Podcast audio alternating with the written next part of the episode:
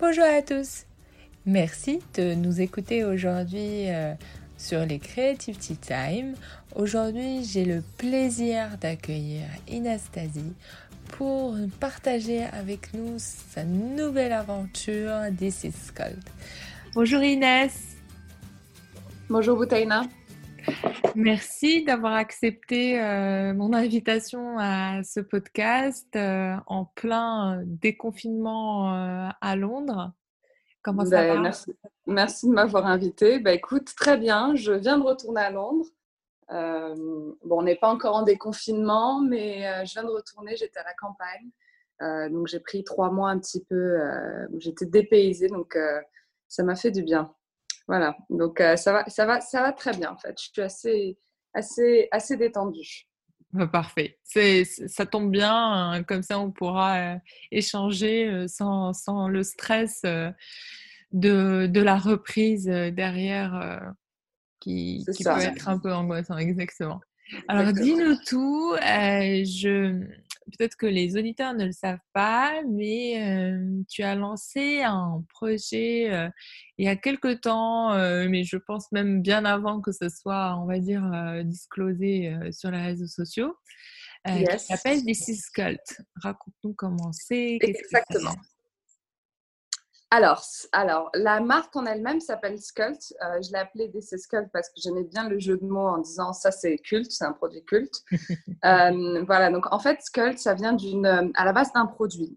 Un seul produit auquel j'avais réfléchi quand j'étais, quand je faisais mes études. Euh, donc, j'ai fait des études de sciences politiques, en gros, de, pour les pays en développement, qui s'appelle Development Studies. Donc, beaucoup de politique économique, de géopolitique, donc vraiment rien à voir à la base avec l'entrepreneuriat. Et j'avais l'idée d'un produit en fait qui vient de ma culture euh, marocaine, étant donné que j'ai grandi au Maroc, parce que là-bas on avait une culture du hammam où en fait euh, on, t'explique plus ou moins, on m'a expliqué quand j'étais jeune que si je prenais une simple douche, euh, ça allait pas vraiment me nettoyer, ça allait me nettoyer de façon superficielle. Donc, en venant à Londres, avec encore plus d'exposition, enfin, on, sait bien la culture de hammam, c'est un gros truc au Maroc. Donc, en venant à Londres, avec encore plus d'exposition à la pollution, à la gym, les transports, etc., je me suis rendu compte que euh, bah, tout ce processus en fait de, de, ce, de nettoyage, ce, ce, rituel de bain en fait, était vachement négligé. Et quand j'ai fait en fait un voyage au Japon et en Corée du Sud pour aller trouver des inspirations euh, pour euh, ce produit-là, euh, je me suis rendu compte que vraiment les, traditions de bain, c'est quelque chose qui existait partout en Orient, du mm. Maroc au Japon, et mm. très très peu en Occident. Donc voilà, donc à la base, alors je je je je peux pas encore donner énormément de détails au niveau de la conception du produit parce qu'on est en train de faire des protections intellectuelles.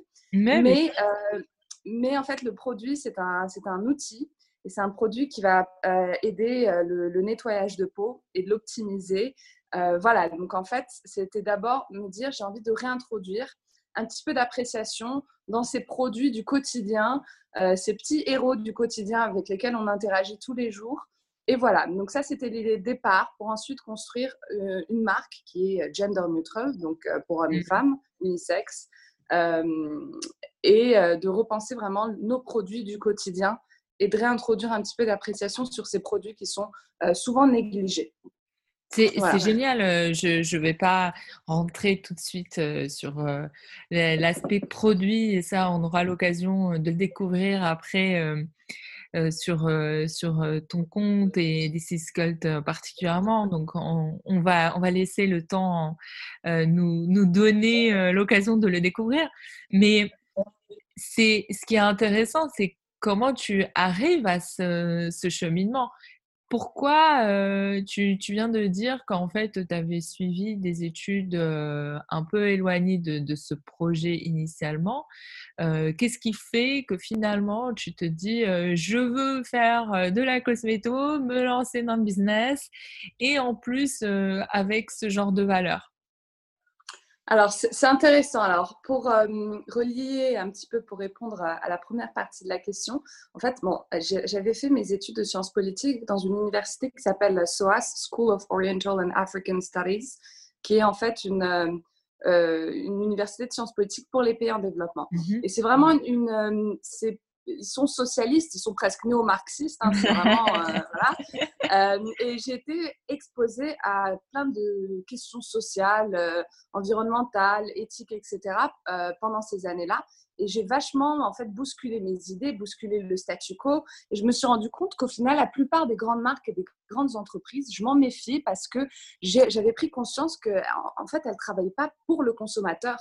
Euh, non seulement il y avait une opacité complète au niveau des supply chains, mais aussi euh, c'était des grosses compagnies qui renforçaient des stéréotypes depuis des années, etc. Donc, euh, en même temps que, je suivais mes, enfin, que je suivais mes études, je me rendais compte, j'apprenais à critiquer en fait le, statu quo et je critiquais aussi ces marques de, de, beauté, ou en général même parfois de, de, mode ou, mm. ou autre et voilà, donc je, me suis dit, il y a possibilité de faire les choses autrement, euh, de faire les choses de façon plus transparente, plus authentique, plus honnête. Euh, donc voilà, ça c'était d'abord un petit peu, je dirais, le point plutôt politique, de l'engagement politique euh, que j'avais et que j'ai toujours.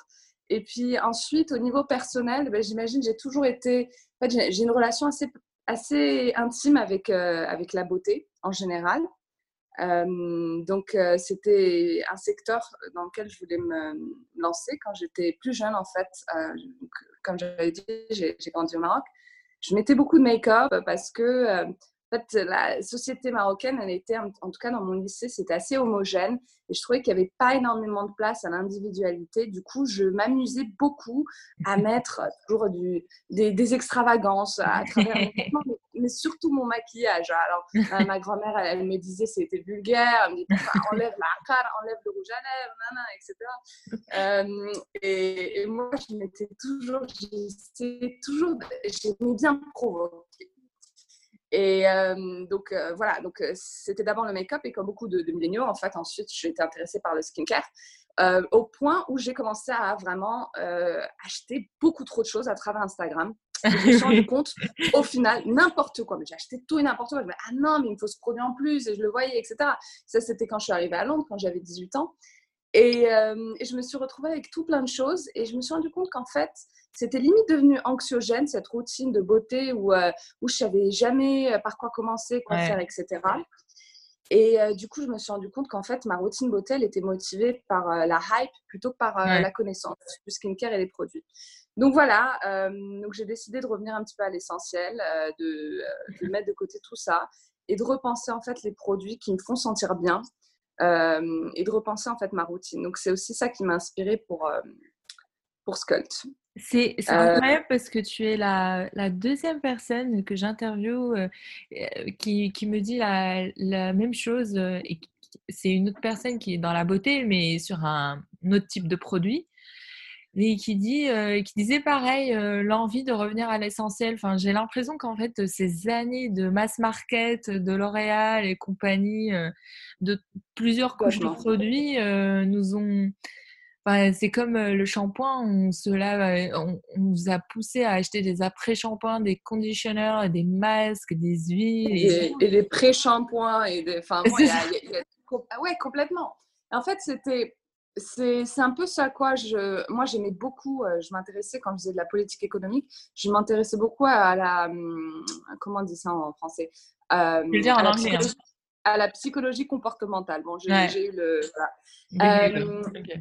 Et ça m'intéressait vachement parce que quand j'ai vu qu'il y avait un pot pourri de, produits de beauté euh, euh, partout, euh, des nouveaux produits, bon, il y en a, il y en a des fantastiques, hein, mais il y en a, enfin, le nombre de produits de beauté qui sortent par semaine, enfin, c'est quand même dingue. Et, et, en fait, ça, au final, ça, ça crée de l'anxiété puisqu'on a ce paradoxe du choix. On se dit, plus on a de choix, en fait, moins on peut faire une décision, en tout cas une décision informée. Euh, donc, en tout cas, moi, ça a été une des valeurs pour moi, c'est de dire nos produits seront universels, ils correspondront à tout le monde en tout temps, quel que soit le, type de peau.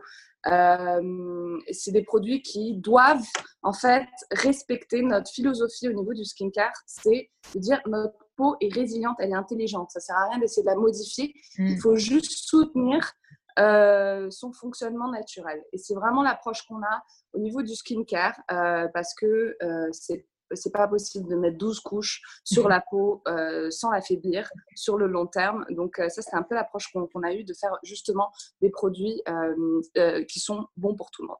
Et puis tu rentres aussi dans une vibe, enfin plutôt d'acceptation physique, parce qu'au final, si, si on est plutôt dans, dans une logique de d'accompagnement de, la peau et plus de la modification de la peau, en fait. Complètement. Non, absolument. C'est aussi une question. Il y a vraiment, il y a un aspect pas juste physiologique, mais psychologique, surtout mmh. dans les, surtout dans le, la, tradition, en tout cas le, rituel de bain. C'est l'un des rituels les plus négligés, mais au final, c'est un, qui qui te coûte rien et qui te rend, voilà, tu, tu te sens pas bien, tu prends une douche et tu te, et tu te ressens revigoré, et tu es, voilà, es redevenu énergétique. Donc, euh, donc euh, il y a vraiment cet, cet aspect euh, psychologique aussi qui est, qui est important d'acceptation de soi, de passer un moment pour soi, où on a le téléphone, tu vois, en dehors de la salle de bain, et de dire, bon, c'est le moment où tu souffles, où tu reconnectes. et ça, c'est quand même très important parce que moi, je me rends compte parfois avec euh, le boulot, etc., qu'il euh, y a des moments où j'oublie complètement de me dire Waouh, Inès, pose-toi, calme-toi, euh, voilà, prends conscience de tout ce que ton corps fait pour toi mmh. et sois un petit peu, et un petit peu de gratitude et prends un moment pour toi.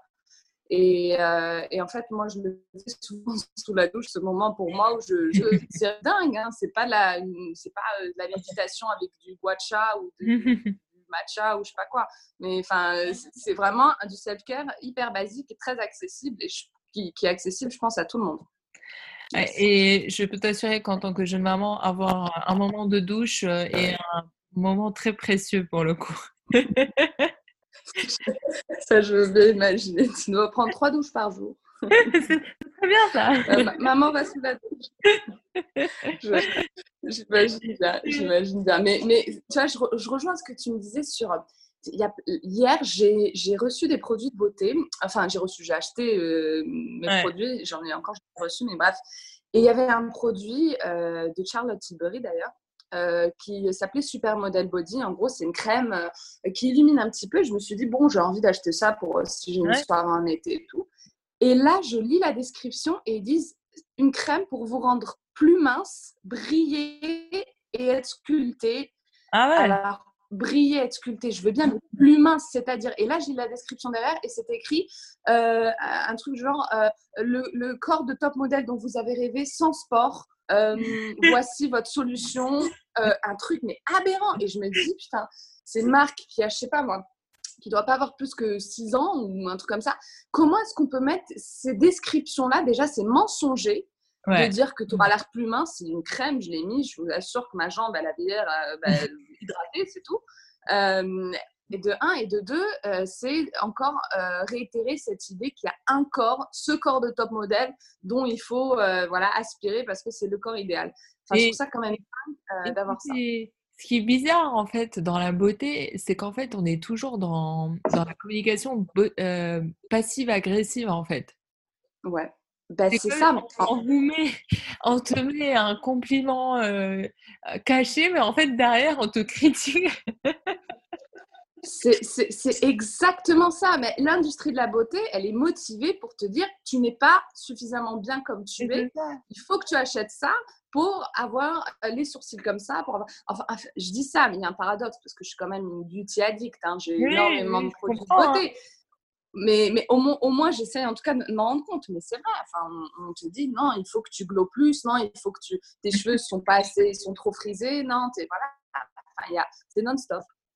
Mais ce qui, ce qui attire en fait euh, mon écoute tout de suite, c'est qu'en fait déjà toi tu es drivé par ton, ton autocritique, donc c'est et ça a été toujours le cas. Enfin donc euh, c'est inné chez toi d'aller questionner des codes et des choses comme ça, mais ce qui est malheureux, c'est qu'en fait on le dit pas assez à, à des jeunes filles ou des jeunes garçons euh, en fait, mais c'est souvent pour les jeunes filles que voilà, il faut questionner, il faut pas se laisser faire, même au lycée euh, et même après, même à 60 ans, que ce qu'on nous met euh, sous les yeux n'est pas la seule forme de beauté et la seule forme de santé même qui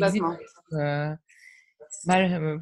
mais tant mieux que déjà ta voix existe et que tu as une plateforme assez large pour pouvoir l'exprimer. Et Ma question, c'est quand, une fois que tu t'es dit, c'est ça que je veux faire, c'est bon, j'ai trouvé à peu près le produit, je vais aller creuser pour aller voir comment je vais faire. Est-ce que tu l'as fait seul ou tu t'es fait accompagner?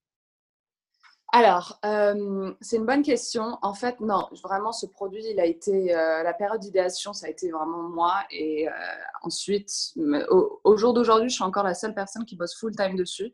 Il y a des équipes, en fait, donc, qui, qui, bossent au niveau, des, au niveau de la conception du produit, au niveau des tests de performance, des laboratoires de recherche et développement, au niveau du développement des matériels, etc. Donc, il y, a, des équipes très spécialisées dans leur dans leur euh, domaine euh, qui bossent dessus, mais euh, en fait, ça a été, ouais, ça a été moi depuis le début où je, suis allée démarcher, trouver les, les, bonnes, les bonnes entreprises qui allaient m'aider justement à développer le produit comme je l'imaginais, avec des valeurs de transparence, ce qui n'est pas évident.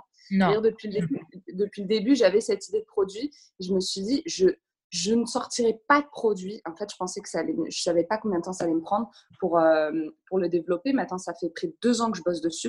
Donc, ah. ça a été un, un, développement très, très long. Euh, le, développement pur produit, ça a pris, ça, ça fait un an et demi. Parce que ça m'a pris six mois au début de, bah, de lancer la boîte. Enfin, je ne savais pas du tout, j'avais aucun. j'ai une famille d'entrepreneurs, mais j'avais pas de business degree, j'avais très peu, si ce n'est pas l'expérience professionnelle. Euh, moi, la première fois que je voilà, j'avais dit à, mon chéri, euh, euh, j'écoute, je veux, lancer un truc pour nettoyer le corps. Il m'a dit oui. ok. Et, et mais moi, je n'étais pas convaincue, mais, mais je me dis, enfin, je me suis dit merde, comment est-ce que je vais pouvoir faire ça?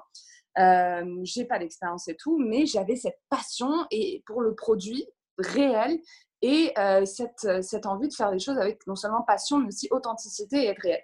Donc, euh, je me rappelle, j'avais juste loué un petit bureau à côté de chez moi, tout petit bureau, et je suis allée avec mon, mon ordinateur et j'ai tapé 10 conseils sur Google, 10 tips, how to be an entrepreneur. Comment être un entrepreneur en 10 conseils. Et j'avais aucune idée par où commencer. En fait, ça a été du self-learning pendant, pendant, pendant tout le process. Donc, euh, ensuite, je suis allée voilà, démarcher les compagnies.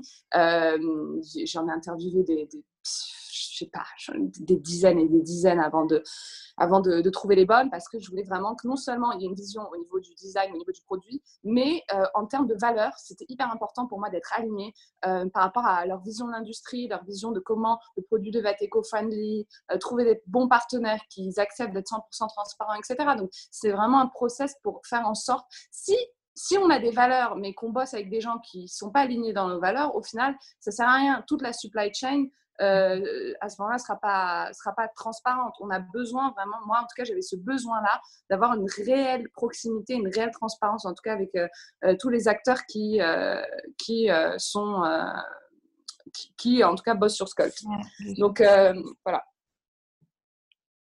Enfin, je peux, je peux en parler pendant encore 45 minutes. mais ouais, non, mais enfin. je t'écoute et, et, et c'est impressionnant parce que déjà, tu l'abordes avec beaucoup d'humilité, de dire bah en fait j'ai pas été formée, mais c'est pas grave, j'y suis allée c'est génial. Ça c'est le côté très londonien que que j'admire et, même anglo-saxon, c'est qu'en fait on, se on se laisse pas limiter par, par des, des, labels au final. Et tu as, ce réflexe millénial que j'adore et qui, qui m'a fait sourire de l'autre côté de 10 tips to be an entrepreneur. C'est génial. Euh, et, le fait même que tu te lances malgré tout et que tu te laisses pas limiter, c'est encore plus impressionnant parce que tu es quand même très jeune et que Enfin, c'est vraiment, vraiment impressionnant ce que, ce que tu as fait et tout le chemin que, que déjà tu as parcouru. Et du coup, euh, une fois que tu as lancé le truc, tu as commencé à interviewer, euh, j'imagine qu'en plus, euh, c'était pas facile de l'aborder. Comment les gens ont perçu derrière? Est-ce qu'ils ont été plutôt euh, supporting, ils t'ont aidé ou bien il y en a certains qui ont commencé à avoir des biais en disant mais c'est qui? Elle est jeune, c'est une jeune fille qui arrive comme ça, hurlu-berlu. Qu'est-ce qui s'est passé derrière? C'est une, une, bonne question. En fait, pour être honnête, la première année, euh, donc avant que vraiment, là pour le coup, j'ai des équipes, quand on a des meetings, on est, voilà, on peut être jusqu'à 15 euh, avec des, gens extrêmement talentueux, des équipes de dingue. Donc il y a quand même des choses beaucoup plus tangibles euh, aujourd'hui. Donc là, c'est plus vraiment un doute que j'ai. En mmh. tout cas, si quelqu'un me le met, moi, moi je l'ai pas parce que j'ai en tout cas, c'est, je sais que je mmh. bosse avec des gens incroyablement talentueux et hyper driven dans ce qu'ils font. mais la première année, en fait, ce que j'ai fait, c'est que j'ai très peu, si ce n'est pas parlé, ah. Euh, alors, il y a plein de gens qui disent quand tu es entrepreneur, euh, il faut que tu ailles exposer ton idée, il faut que tu récoltes du feedback, etc. Et, tout. et non, en fait, moi, je me suis dit, j'ai ce problème comme tous les entrepreneurs ou les premiers entrepreneurs, quel que soit l'âge, euh, de, confiance où je veux, je veux vraiment mettre tout mon, mon espace, my, my brain space, euh, focus euh, sur mon projet et j'ai pas envie d'avoir des doutes en exposant mon idée ou mes ambitions à d'autres personnes. Mmh. J'avais pas envie de dire, alors que je, je savais même pas ce que ça je savais même pas, je sais pas moi, ce que ça, ce que c'était que basic accounting ou ce genre de choses. Euh, J'allais pas dire aux autres, oui, j'ai envie de d'être une marque de disruption dans l'industrie de la beauté, voilà. Donc, en fait, je suis vraiment protégée. ouais je voulais me protéger, c'est ça. En fait, au fond de moi, je me sentais légitime parce que j'étais tellement habitée par, euh, par l'envie, je le suis encore, par l'envie de faire les choses autrement et euh, vraiment cette, possibilité de faire les choses autrement à travers le design notamment. Moi, je suis une grande passionnée de design, de design de produits, alors que je ne savais pas, je me suis découverte passionnée de design. Et je pense que le design, c'est ce qui, euh, demain, sera de grandes réponses, autant au niveau environnemental, etc., que, euh, de matériel sourcing, etc. J'adore, je suis passionnée euh, de design et, euh, et c'est un truc que, sur lequel je voulais passer énormément de temps. Donc voilà, ma première année, j'ai pas du tout exposé mon idée ou très peu aux gens autour de moi. je me suis vachement protégée. Après, j'ai eu la chance, j'ai une famille d'entrepreneurs depuis du côté de ma mère et de mon père depuis trois générations. Euh, donc tous dans le textile en fait. Moi je suis vraiment partie dans la beauté, mais à la base toute ma famille. Euh, donc moi je suis franco-marocaine. Euh, ma mère est vendaine, mon père est, de Meknes et, puis il a grandi à Casablanca ensuite. et ils sont tous entrepreneurs, plus ou moins gros. Hein. Enfin, mon grand-père faisait, voilà, il faisait des chaussures dans son atelier. mon, voilà, mon père, lui, a lancé une marque de vêtements. Euh, qui, est, à plus grande échelle. Mais en tout cas, je pense que j'avais cette fibre, en tout cas, de, vouloir euh, commencer mon propre truc. Donc, ça n'a pas été une grosse surprise pour ma famille, puisqu'ils savaient que j'ai toujours voulu être entrepreneur. Euh, je pensais à rien d'autre depuis que je, je être actrice quand j'avais 10 ans, mais c'est tout. Et qu'est-ce que ça veut dire en fait entrepreneur? Ça veut dire entreprendre tout simplement. Et si tu étais déjà dans ce mindset bien avant, ça, ça permet déjà de, de te donner un, terrain de jeu pour, pour t'exprimer. Donc là, c'est juste une autre étape de plus pour formaliser ce, que, ce que tu sais déjà faire en fait. Ouais, non, non, c'est non, c'est sûr. Enfin, je, après, j'avais pas non plus les, les skills, les hard skills. enfin, comment faire un business plan. D'ailleurs, j'ai pas j'ai pas de business plan très précis moi j'avais une de une de mes il y, a, deux entrepreneuses qui m'inspirent énormément c'est Marcia Kilgore et l'autre euh, Sarah Belkley ah j'arrive jamais à prononcer ce nom. Euh, Marcia Kilgore qui a fait Beauty Pie euh, Soap and Glory Bliss Spa c'est une multi-entrepreneur canadienne. Et une autre que Sarah Be ah, Sarah, on va l'appeler Sarah, Sarah B, euh, qui est la créatrice de Spanx. Et euh, elle, la connais, jamais fait de business plan. Que... Elle est incroyable. Je l'adore, je l'adore. Enfin, elle est géniale, elle a une énergie top et ses conseils, c'est hyper, hyper pratique parce que moi, il y a tellement de conférences que j'ai fait euh, ou de, de talks où je suis allée d'entrepreneurs qui donnait des, conseils complètement théoriques en disant oui, euh, euh, si tu te focalises sur nanana, etc. Je me disais, mais non, mais moi, je veux des conseils d'entrepreneurs qui me disent quand j'ai mon produit, comment je le teste Est-ce que c'est mieux de launch un produit euh, qui est 100% prêt, euh, voilà, ou bien un petit peu avant d'avoir du feedback Je sais pas moi. Je voulais vraiment des conseils que je puisse mettre en place euh, de façon soit très pratique. Et elle, elle a toujours rendu les choses possibles en fait dans la façon dont elle parle. et, et c'est ça, je pense, qui me manquait en termes de mentorship. Et, euh, et, ça a été top. Et elle, elle n'a jamais écrit de business plan. Et euh, bon, c'est l'une des self-made euh, enfin, self-made unicorn. Enfin bref, c'est une grosse success story. Ouais, complètement. Et puis, et puis en plus, elle a une responsabilité sociale assez importante. Enfin, moi, je, je la suivais parce qu'elle était euh, son entreprise, elle, était à Georgia, donc euh, là où on était expatrié aux États-Unis, et enfin, elle est très très présente même sur l'univers euh, social américain, et elle pousse énormément à, prendre les, devants et les initiatives, et elle, elle, est incroyable. Mais mais du coup, en parlant de mentorship, tu as baigné effectivement dans un environnement assez ouvert à l'entrepreneuriat tu as, fini par trouver des mentors, même, euh, on va dire, euh, digitaux euh, derrière pour pouvoir accéder à des ressources. Est-ce que tu as, avec le recul, tu te dirais que qu'est-ce que tu aurais fait autrement sur ces deux ans? Alors, qu'est-ce que j'aurais fait autrement? Bon, déjà, bon, forcément, j'ai des, des, mentors qui m'ont aidé. Après, moi, ce qui me manquait le plus, c'était plutôt l'expérience au niveau, euh, au niveau euh, tout ce qui est logistique, management et ce genre de choses, ou fundraising, hein, euh, mmh. tous ces hard skills, parce que j'avais déjà une passion initiale sur le branding, le product design, mmh. enfin, voilà, donc tout ça, j'étais assez à l'aise, mais tout le côté plus business management, j'étais moins à l'aise. Donc, j'ai trouvé les mentors à travers, ça peut être mes cercles d'amis, à chaque fois, je, je souvent de, mon business, donc je demande aux gens de m'introduire. Donc, c'est non-stop, en fait, de demander, d'essayer de, trouver de nouvelles ressources pour m'accompagner là-dedans. Euh, j'ai oublié la deuxième partie de la question, pardon. Je me perds tout le temps dans ce que Non, il n'y a pas de souci. C'est euh, plutôt si tu avais eu l'information, parce que maintenant tu as, un peu de recul euh, en deux ans, qu'est-ce que tu aurais fait autrement? Alors, il y a plein de choses que j'aurais fait autrement, mais notamment en démarchant en fait les, les, les gens avec qui je, je travaille. C'est pas évident parce que, étant donné que je suis, j'arrive dans un bureau et je dis bonjour, je suis entrepreneur. Euh, J'aimerais, par exemple, la, le bureau de nanotechnologie, de recherche et développement. Euh, je leur dis voilà, euh, j'ai cette idée de produit, j'aimerais bien qu'on qu'on la teste, qu'on développe le matériel, etc. Mais en fait, je, je, je, je sais c'est une balance vraiment difficile parce que d'un côté, euh, ils voient bien que tu es jeune. Donc, euh, ils pourraient prendre euh, avantage de ça, avantage de ta jeunesse. Mmh. Euh, mais d'un autre côté, voilà, d'un autre côté, il faut aussi leur vendre la vision.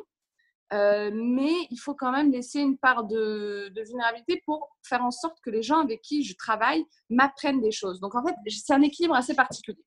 C'est vraiment pouvoir à la fois me retrouver face à des gens avec lesquels je dois vraiment leur vendre une, idée, une vision pour qu'ils puissent euh, voilà, être, être, stimulés, voilà, être dans, dans cette dynamique-là, mais en même temps leur faire comprendre que oui, j'ai besoin d'accompagnement, en tout cas dans ce process, et vraiment de transparence pour pouvoir comprendre euh, chaque étape. Euh, et c'est pas quelque chose que j'ai établi dès le début.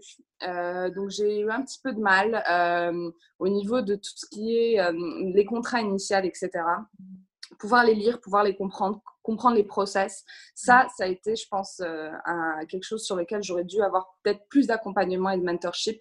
Mais au début, je voulais vraiment prouver aux gens autour de moi que je savais ce que je faisais, que, que je savais où j'allais. Mm. Euh, et par fierté, peut-être, j'ai pas suffisamment demandé de, de, conseils, euh, en tout cas au niveau de ces contrats-là, ce qui a pas mal retardé le projet. voilà. Donc, ce que j'aurais refait, ouais, ça aurait été probablement euh, d'introduire des, mentors euh, sur, euh, sur mes négociations, sur mes contrats initiaux depuis le début, parce que ça, ça peut être, ça peut être très difficile d'aller dans des, dans des grosses compagnies qui te voient en, en, entrepreneur voilà, de, de, 24 ans. Et du coup, voilà, c'est facile de mettre des juniors sur, sur un projet, alors que en soi, moi, je veux vraiment la, même qualité d'exécution que, les grosses compagnies. Donc, mmh. ouais, je pense que c'est ce que j'aurais ouais, c'est ce que j'aurais refait. Mais au moins, tu as, as, la lucidité de le voir maintenant. Le plus important, c'est de pouvoir le voir et l'identifier pour, pour la suite. C'est que le début de l'aventure. Hein. Complètement. Ah, complètement. Mais en même temps, je suis très. En fait, je, suis un peu. J'aime beaucoup au début stimuler les gens au niveau de la vision de la marque, ma vision de l'industrie, les critiques que je fais, comment je. Voilà. Donc, euh, vraiment essayer de, de, faire en sorte que la team euh, porte cette vision et porte le projet comme si c'était vraiment le leur. Mmh. Euh, donc ça, c'est hyper important pour moi. Mais en même temps, si je suis pas heureuse du, boulot, je suis quand même très intransigeante. Euh, alors, j'apprends de mes erreurs, mais en tout cas, dans tous les cas, quel que soit le rendu, euh, j'ai vraiment une vision très précise, un standard qui est quand même assez élevé, même très élevé pour, euh, pour mon produit. Donc, donc voilà, s'il faut réitérer, je réitérerai un million de fois avant d'avoir les, les, bonnes ressources et, et les bons développements de produits. C'est génial. Euh, ouais, pour ça, c'est intransigeant. En, en, tout cas, on a, moi, en tout cas, j'ai hâte de découvrir, euh, de découvrir la suite. Euh, comment, parce que en plus, on, vient, on vient de l'entendre, tu as beaucoup, beaucoup de passion entre. alors, j'ai quelques problèmes de, de réseau, j'ai l'impression. Est-ce que tu m'entends? Oui, je t'entends. Parfait. je, je, disais que j'ai ce sentiment que tu es une multipassionnée et que entre les voyages, la beauté, même l'environnement, tes lectures politiques et, et l'entrepreneuriat, en plus de ça, tu as fait il n'y a pas longtemps une émission sur Netflix. Comment tu as géré toutes ces passions en fait? C'est une, bonne, une bonne question. Je pense que à peu près tout est lié, pour être honnête. Euh, bon, euh, mis à part euh, le, jeu Netflix, qui est un événement qui est assez isolé, que j'aurais pas du tout imaginé faire et que j'ai fait in fine pour, pour aussi pouvoir avoir plus d'exposition au niveau des réseaux sociaux, étant donné qu'on est d'abord une marque qui veut être direct to consumer. Mmh. donc, avoir, avoir une communauté avec qui je pouvais non seulement parler, communiquer, mais aussi raffiner mon, mon produit. J'ai mmh. vraiment envie d'engager en tout cas les gens mmh. avec qui, qui me suivent pour pouvoir développer mon produit. Et forcément, avoir des milliers de followers, ça permet d'avoir une, une, vision plus précise en tout cas qu'en avoir 100 euh, au niveau de la conception du produit pour euh, plaire euh, au plus grand nombre. Donc, donc ça, vraiment, ça s'est inscrit vraiment dans cette dynamique d'entrepreneuriat. On m'a proposé, on est venu me proposer ce show et je me suis dit que ça, a collé avec mes valeurs, c'est-à-dire un petit peu de bon, c'est de l'entertainment, mais l'idée à la base, c'était un peu de déconstruire comment, comment en fait on a cette, ces stéréotypes sur les réseaux sociaux et, qu'au final, en fait, tout est, tout est construit, tout est virtuel. Donc, donc voilà, après pour mes autres passions, euh, bah, en fait, la boxe, c'est le foot, etc. Bon, je, ne joue pas au foot, mais la boxe, c'est quelque chose qui m'a appris énormément de, voilà, de, de structure et de dépassement de soi, euh, voilà, de mettre en dehors de ma zone de confort. Euh, donc ça m'aide pour l'entrepreneuriat à 100%. Les voyages, pour être honnête, bon, ça fait un an et demi que j'ai très peu voyagé parce que le business, voilà. Euh, mais j'avais fait le Japon et New York euh, où euh, j'étais complètement en phase d'idéation et ça m'avait vachement aidé. Donc là encore, c'est penser. En fait, je suis très obsédée par Skult, pour être honnête, c'est vraiment mon bébé. Bah oui. je, disais toujours, même à mon chéri, je lui dis si un jour un truc m'arrive, au début du coronavirus, quand on était en phase de, en phase de stress et qu'on savait pas trop, on n'avait pas les stats. Je me dis, c'est un truc, Marie, je veux vraiment que tu continues ce projet et que tu le lances parce que c'est mon bébé. Et, vraiment, je, suis complètement obsédée. J'imagine ta tête en train de lui dire, tu vois, avec la main sur ta main sur sa main, s'il te plaît, tu continues. c'est ça tu continues, tu peux, tu peux le faire, tu sais, c'est comme euh, des films dramatiques sauve le monde, tu peux le faire.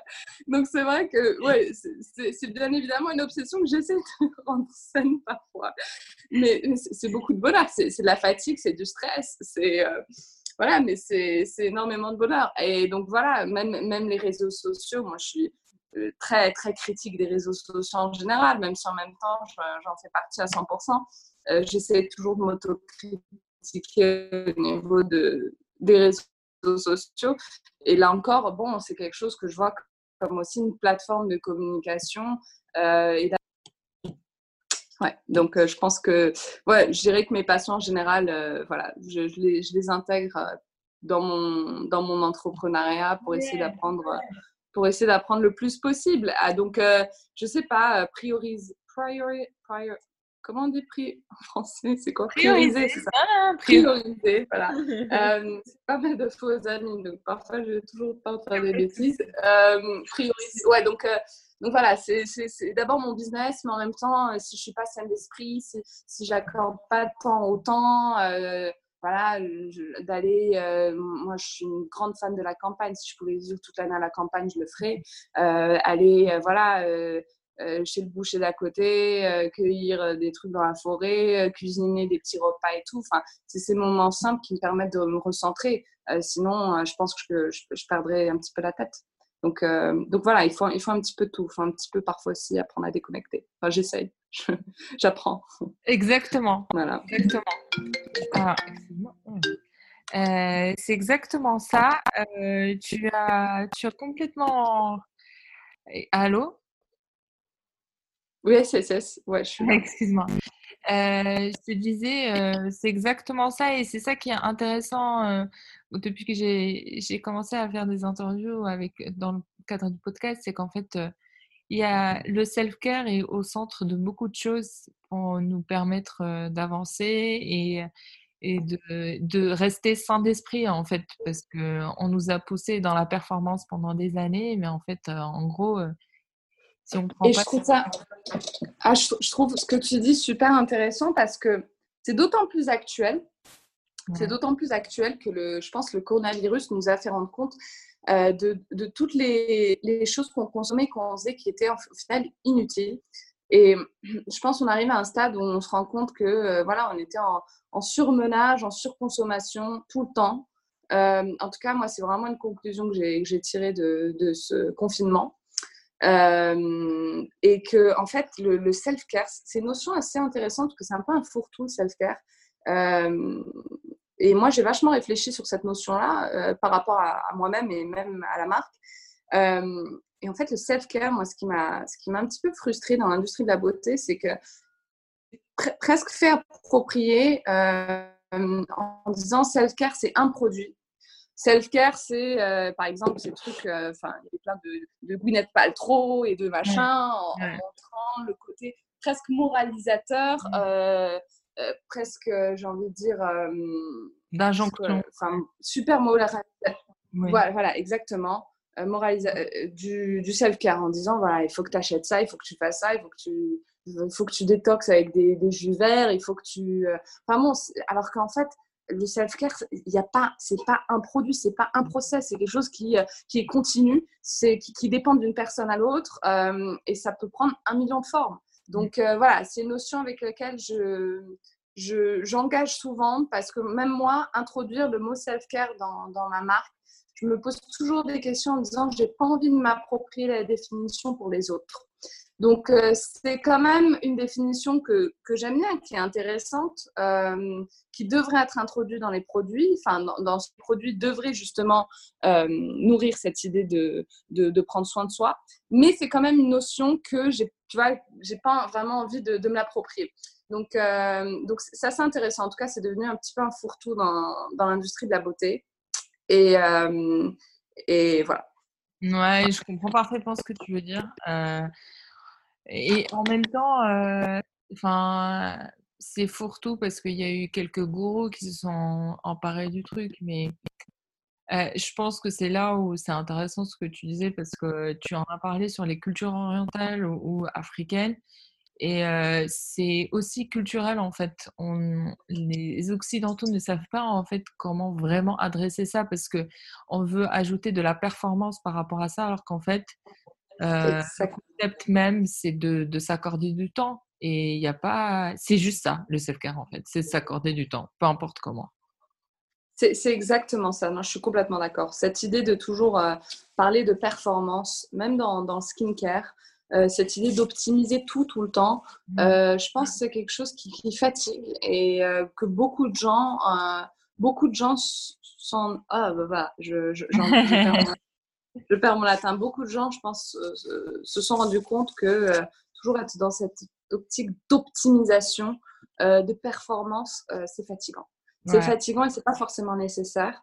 Euh, même pour rejoindre, il y avait un article euh, au niveau de l'entrepreneuriat qui m'avait euh, parlé et qui disait ça sert à rien de bosser de 8h du matin à 8h du soir parce que tu as besoin aussi de souffler et de vivre ta vie pour avoir un petit peu de créativité et d'inspiration.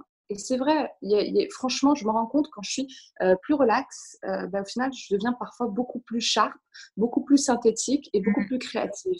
Donc, comme quoi, euh, optimiser son temps, c'est pas forcément optimiser son travail. Paradoxalement. Et alors, je ne sais pas si tu pourras l'utiliser comme message pour ta marque, mais sache que mes meilleures idées, je les ai toujours trouvées sous la douche. sous la douche, bah tu vois. je le mettrai en slogan. Par bouteille. Les coachs. non, mais c'est. Je, je comprends parfaitement et j'adhère à, à, ton projet, enfin en tout cas à ta manière d'adresser le sujet. Euh, c'est ultra inspirant. Euh, je, j'espère et je, je, croise les doigts que tout se passe bien pour la suite. Quels sont les, les, prochains euh, euh, les prochaines dates que tu veux nous communiquer et quand est-ce qu'on pourra toucher ou regarder ou euh, mieux appréhender ton projet, euh, même si les prochaines échéances. Alors, ce serait idéalement, bien évidemment, avec le coronavirus, il y a beaucoup de choses qui se sont retardées, mais idéalement en septembre, on va rendre, on va rendre le produit public. Ah. et qu'on on va pouvoir faire du coup des, des précommandes qu'on va pouvoir euh, livrer, j'espère, au plus vite dans les semaines qui, suivent. Euh, voilà, donc ça va être d'abord en, précommande, probablement en, voilà, probablement en un stock limité pour d'abord avoir ensuite le retour de, nos premiers consommateurs. Donc, on va faire des, des précommandes en, édition limitée. Voilà. C'est super. Donc, vous en saurez, j'essaierai d'être le, le, plus loud possible. Donc, j'espère. Mais, vraiment, euh, je, je, serai, euh, je serai la première euh, à, à te soutenir et à partager ça parce que c'est génial déjà en termes de transparence et de tes valeurs et tout ce qu'il y a derrière. C'est j'adhère complètement. Donc c'est complètement genuine et c'est gentil. C'est gentil. Et que en plus, enfin voilà, c'est il faut toujours soutenir les premiers projets. On ne sait pas ce que l'avenir nous réserve, mais que, que derrière, quand il y a des projets avec des, des idées et, de la volonté et de l'énergie, ça finit toujours par payer. C'est gentil. Bah, j'espère. J'espère. Merci beaucoup. Merci à toi, merci de m'avoir accueilli. C'était mon premier podcast, c'était vraiment euh, super sympa de partager. Merci de nous avoir écoutés jusqu'au bout sur euh, le podcast de Creativity Time. J'espère que ce, cet épisode en particulier euh, a résonné en vous et que il vous aura permis de, de trouver des réponses et, et de vous inspirer. Je vous dis à très vite pour de nouvelles aventures et n'hésitez pas à me contacter sur les réseaux sociaux, à mettre un commentaire ou euh, juste une notation. Cela m'encourage énormément à persévérer et à continuer à mener ce projet.